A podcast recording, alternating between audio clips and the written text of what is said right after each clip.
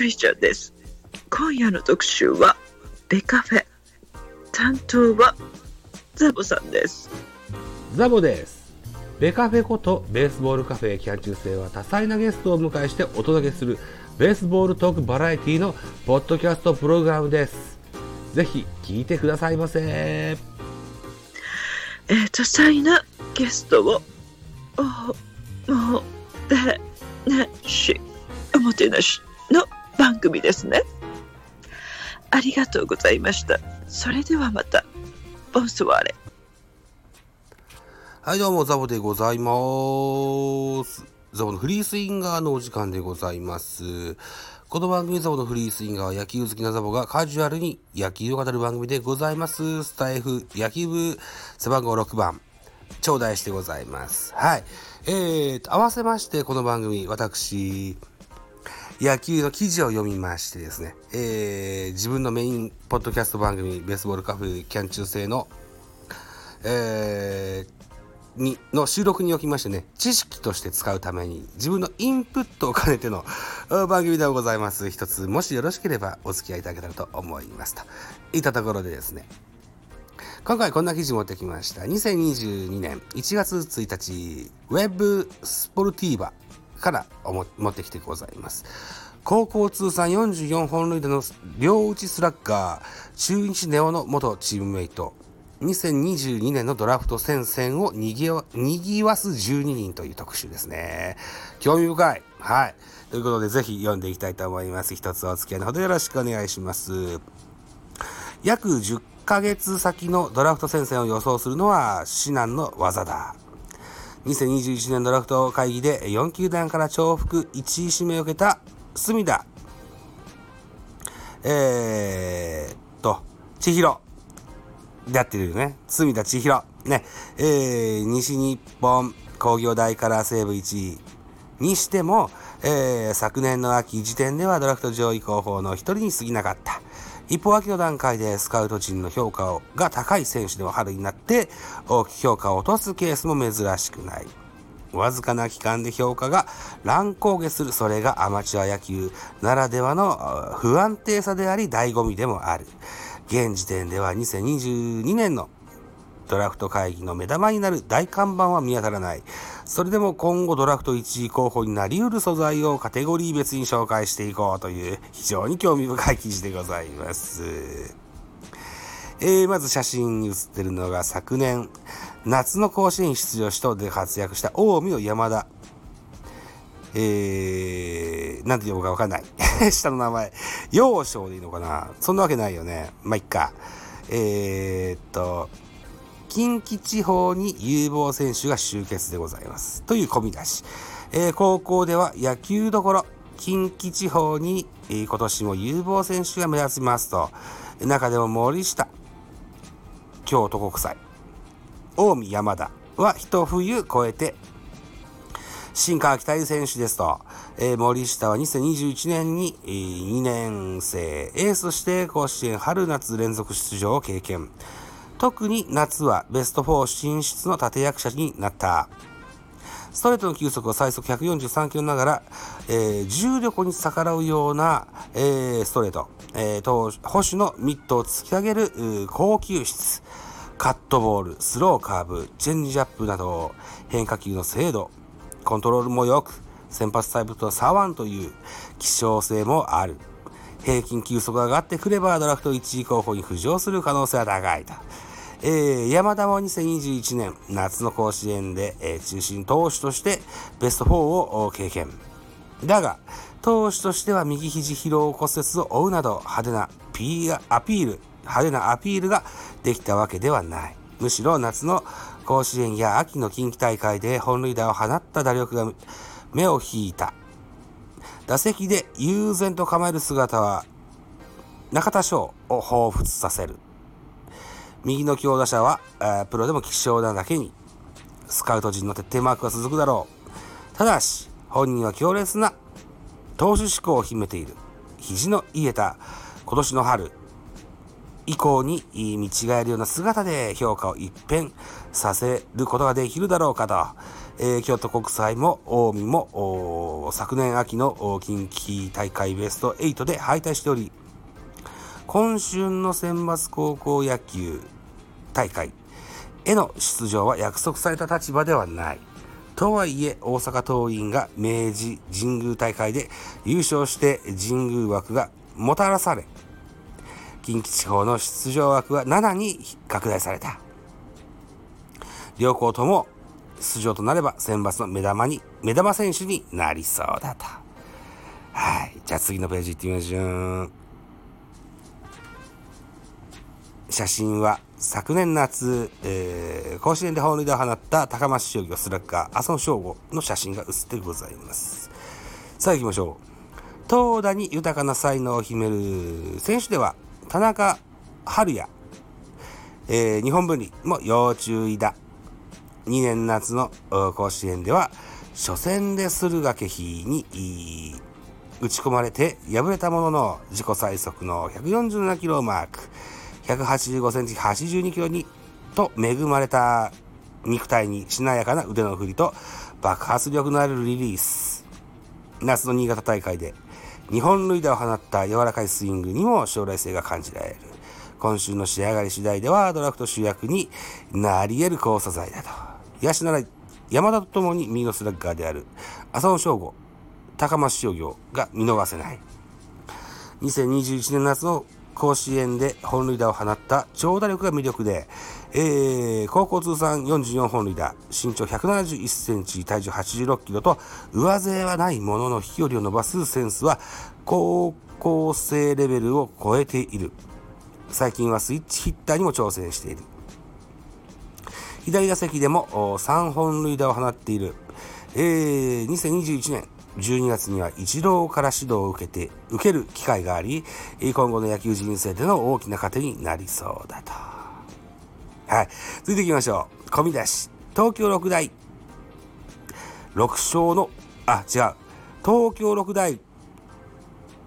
0勝か。0勝の大型右腕。0勝の大型右腕。ほう。えー、大学の筆頭格は東大に高い能力を示す二刀流、矢沢光太、日本体育大学だ。身長173センチ、体重70キロと、体格に際立つものはないものの、とにかく身体能力がずば抜けている。投手としては最速150キロをマーク。えー2種類のスライダーを武器にする。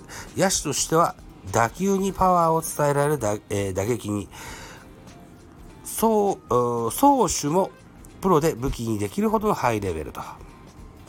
2021年12月の大学日本代表候補合宿では50メートル走で、えー候補選手トップの5秒8のタイムを叩き出した。現時点では野手として、えー評価するスカウトが目立つが、投手としても着実に成長している。大谷翔平に続く本格な、本格的な二刀流誕生も夢ではない。なるほど。あー体格がね、ちっちゃいですけどね。うーん。大谷190センチぐらいある大きな体格だからできてるような部分あるような気がするんだけどな。まあまあやってみることにはわかりませんがね。はい。えー、続いていきましょう。右投手では1年時から存在感を見せてきた加藤康、康春。上部台に期待したい。馬力のある、最速153キロの本格派、右腕で、カーブ、スライダー、フォーク、ツーシーム、カットボールと多彩な変化球も操れる。2021 2021年6月の大学選手権では隅田に投げ勝ち、完封勝利を挙げた。最終学年にもう一化けできれば、ドラフト1位、指名も現実味を帯びてきますよと。ほう、いろんな選手がいるわけですね。この写真は立教大大型右腕、宗師、えー、宗師工事の写真が写っておりますね。続いていきましょう。大穴のドラフト1位候補として名前を挙げたいのは、宗師コーチ、えー、立教大、えーと、3年秋まで東京六大学リーグ通算0勝と実績が乏しいものの、物のの良さは大学屈指。身長188センチ体重は90キロ。大型右腕でございますと、えー、最速151キロの快速球に、えー、高速体で横滑りするスライダーが光る。今年の秋リーグ戦は高騰しながらも勝ち星に恵まれないゲームが目立った。今後は完投できるだけの精度とベンチからの信頼を勝ち取れば自然とスカウト陣の評価も急騰するはずだ。大学生野手は楽しみな逸材がひしめきますと、えー、特に需要の高い右バッターは山田立教森下中央大が双璧になりそうだ。山田大阪桐蔭でネオ中日藤原ロッテと同期で甲子園春夏連覇を経験。立教大では3年秋まで通算62安打7本塁打、打率3割1厘を記録している。ツボにはまれば一発長打があるだけに、あるだけでなく、ツーストライクに追い込まれた後のコンタクト能力も高く、簡単にアウトにはならない。二塁守備が徐々に向上している点も高評価につながりそうだ。森下は大学1年の時から大学日本代表に選ばれるなど注目されたが、2年以降はやや足踏みが続く。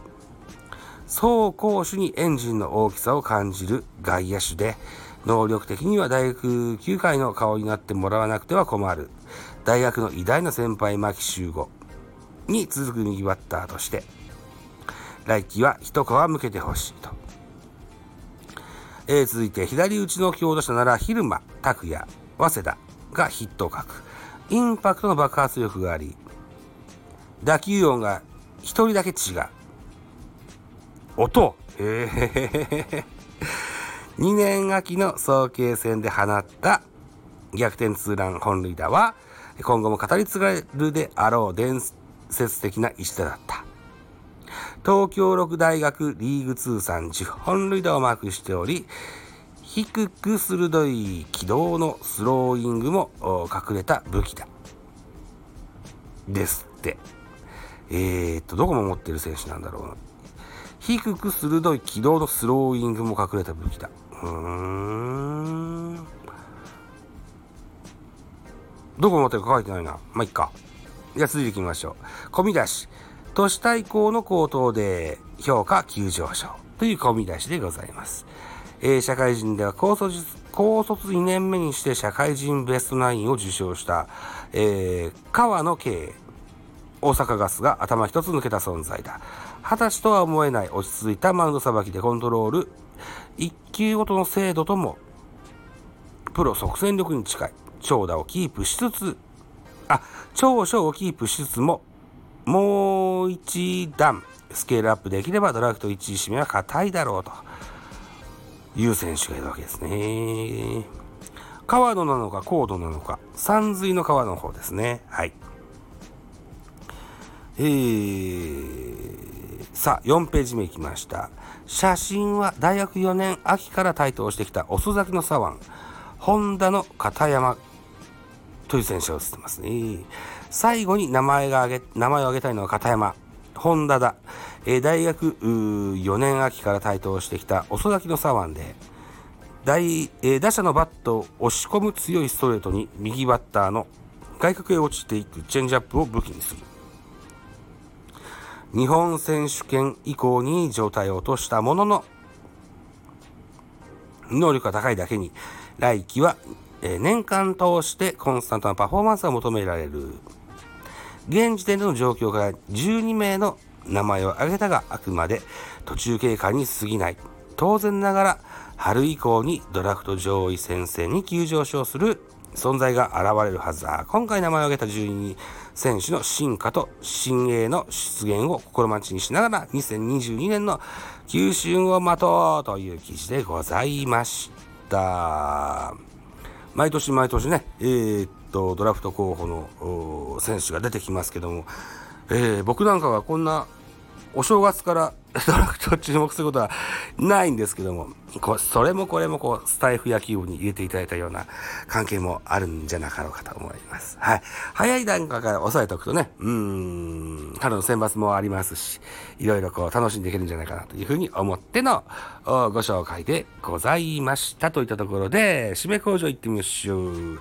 お時間でございます。私、ザボスタンド F の他に、ポッドキャスト番組ベースボールカフェ、キャンチュースデー、ラジオトークポッドキャスト番組ミドル巨人区、ノードザボの多分多分アンカーを中心に各種ポッドキャストで配信中 D 弁、Spotify 限定で配信中、ミュージックトーク、大人でおしゃれな音楽番組をやったりのみたいのだが、音だがなど配信も多数ございます。フォロー、いいね、お願いいたします。また、匿名でコメントできる Google フォームと質問箱がご用意してございますので、ぜひお気軽にご利用してやってくださいませ。